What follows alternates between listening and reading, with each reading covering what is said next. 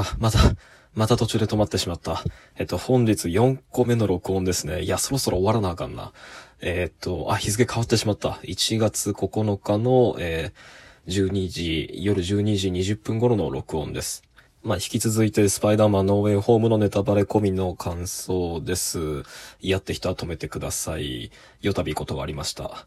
で、いきなり続きから喋ると、そう、あの、この作品単体に、えっと、自立して、それ自体で感動を与えるような軸になるような単独の物語性を作るような人間関係っていうのが薄く、というかない代わりに、本作のトム・ホランドっていうのは、まるでこう、ファン感謝デーの握手会がごとくですね、あの、いろんな、こう、作品世界から来た、もう複数人もの、もうおびただしい数の、あの、キャラクターたちに対して、細かに細かにコミュニケーションを取るんですよ。まあ、ドクター・トークタビアスをはじめ、まあ、オズボーンとかね、マックスとか、まあ、サンドマンとかね、いろいろ出てくるし、他二人のスパイダーマンもそうだけれども、あの、その、細々とした会話とやりとりっていうのが、もういろんなパターンで、こう、いろんな組み合わせで、これ物語にそんな必要なのかってぐらい続くんですよ。で、こう、気になったというか、まあ、引っかかるのは、そのすべてが、まるでこの作品を見るためにですね、過去スパイダー作品を見直した人たちそれぞれに、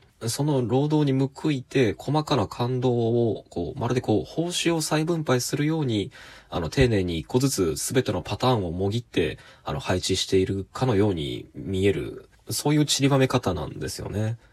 で、おそらくは、そのファンサービスと、えーそのファンサービスにかかった負荷、あの、物語上の、こう、進行の処理ですね、に追われて、で、実はもっとそのドクター、えオト・オクタビアスか、えとの交流っていうのは、そのアイアンマンとの関係性っていうのを、その再現するようなやりとりにももうちょっとできたはずで、あるいはストレンジとの関係もそうですよね。で、そういったものを全部こう、ちょっとつ、つまんでは脇に押し合ってを繰り返して、作品単体の強度を支える物語っていうのを語ることをやめて、鑑賞者各々が持っている作品外の情報を掛け金として、この作品の中に、あの、語り手に代わって物語の筋っていうのをそれぞれに、こう、投影してもらおうという、そういうこう、目くばせと振りみたいなものが、あの、この作品の本編のほとんどを流れている映像に思えましたね。もちろんそれが何が悪いんだっていうこともあり得ると思うし、とかまあ僕もそれもわからんでもないけれども、まあしかし、そういう作りがあまりにも前傾化してる映画っていうものは、まあ例えばこの作品一つを見て、あんまり面白くなかったよっていう鑑賞者が現れたとして、僕たちは多分それを、いや、お前はそれをこの作品を見ただけで語ってるからそうなんだと。実はこの作品を見るためには、この作品を見なきゃいけないし、これを見なきゃいけないし、そうだな、最低楽しむには、あの、8時間ぐらいはこの作品を見る前に費やさなきゃいけないんだと多分熱心に語らなきゃいけなくなっていて、そのやりとり自体が、ここ最近の、そのハリウッド映画の消費状況、まあ、特にマーベルとかディズニーとかですけど、の中で生まれた、あの、特殊なものだってことは、やっぱり、あの、頭に置いておいた方がいいと僕は思うんですよね。で、個人的な欲求というか、あの、さらに個人的な不満を言えば、やっぱりアイアンマンがこの3作目では一切忘れられてるっていうのが僕はやっぱ、なんかこう、残念でなりませんでした。このホームカミングシリーズを、あの、の始まりにあって、えそしてトム・ホランドの今回の決に至るまで間違いなく影響を与えていたのは、あの、トニー・スタークとの出会いと、そして彼の死であって、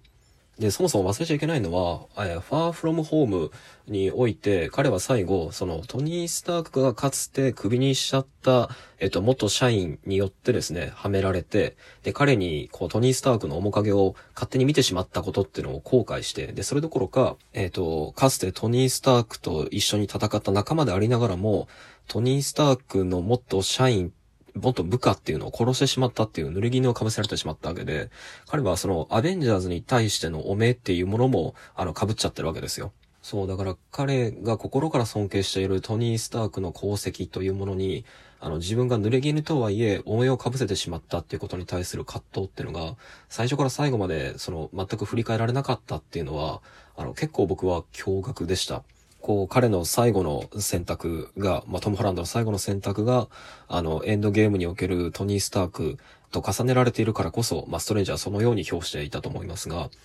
だからこそ、やっぱりトニー・スタークの影を追いかけるっていうことを、彼がどのようにやめて、えー、そしてどのような面で彼の意思ってのを継承したのかっていうことを、やっぱ自覚させたり、あの、表明するっていうシーンは、やっぱ最低限僕は必要だったと思いますね。で、逆に言えばそれさえあれば、この、えっ、ー、と、ノーウェイホームっていうのは、それだけで完結した、あの、独立した強度なる物語を作っていたと思うし、で、ひいてはそれは、あの、ホームカミングからの三部作っていうものの綺麗な、あの、物語の気象転結をやっぱり作れたと思うんですよね。まあ、例えば、こう、新エヴァンゲリオンが、まあ、あれだけ右曲曲折ありながらも、最後はシンジと玄道の父とこの物語で終わらしたっていうことも、まあ、あの、思い出しますね。まあ、ということで、えっ、ー、と、作品の中についての話でした。え続いて作品外についてなんですけど、これはもう、あの、このスパイダーマンノーウェイホームに限らず、ここ最近のマーベルスタジオの、えっ、ー、と、MCU 的な、マルチバース的な映画作品の廃墟に関わる、まあ、続いてきたことでもあるんですが、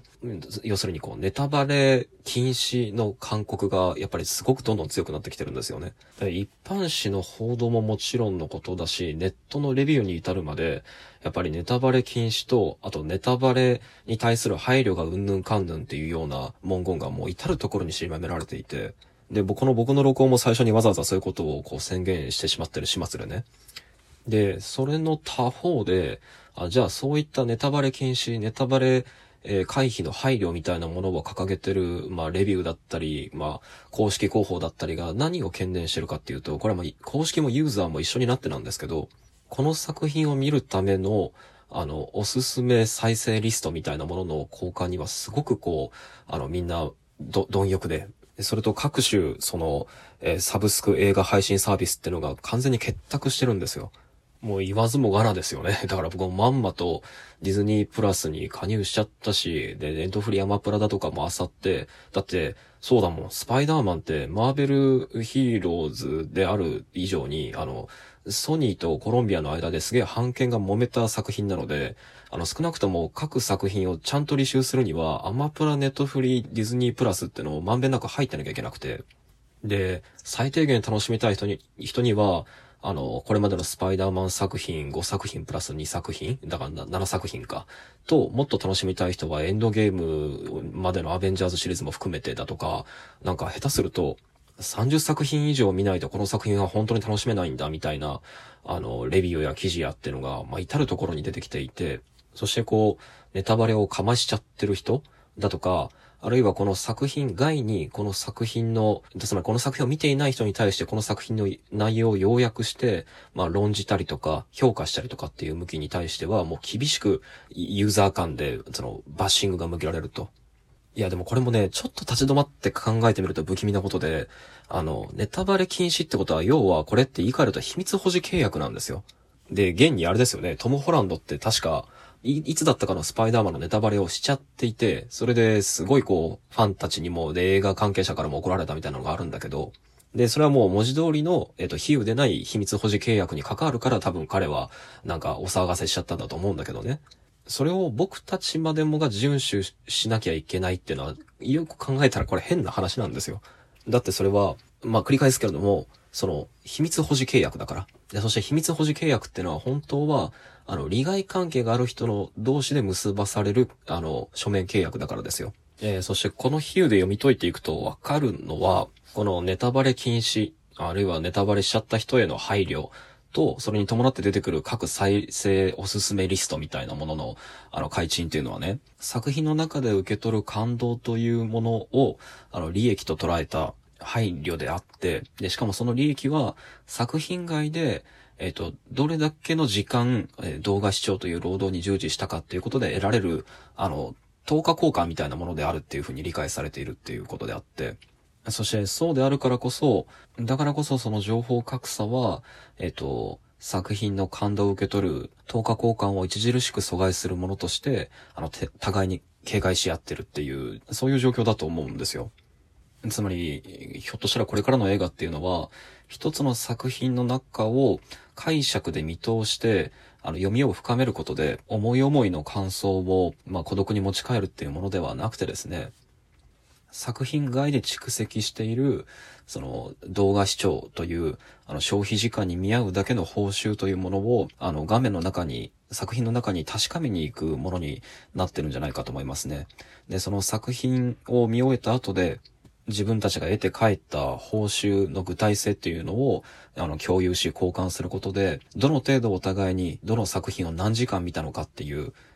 労働時間の型で、そしてそれに応じて得られた利益の型、型っていうのはここで多い少ないって意味ですよ。に応じて、えっと、作られる、なん、なんていうのかな、当事者性の、その共同意識みたいなものを作りに行く場所に、あの、映画というものがなっていくんじゃないかなと思いますね。いや、それにね、加えて僕今回驚いたけど、映画本編見て分かったけど、そもそも今回はあの、映画の予告の段階で色々フェイクが仕込まれていたんですね。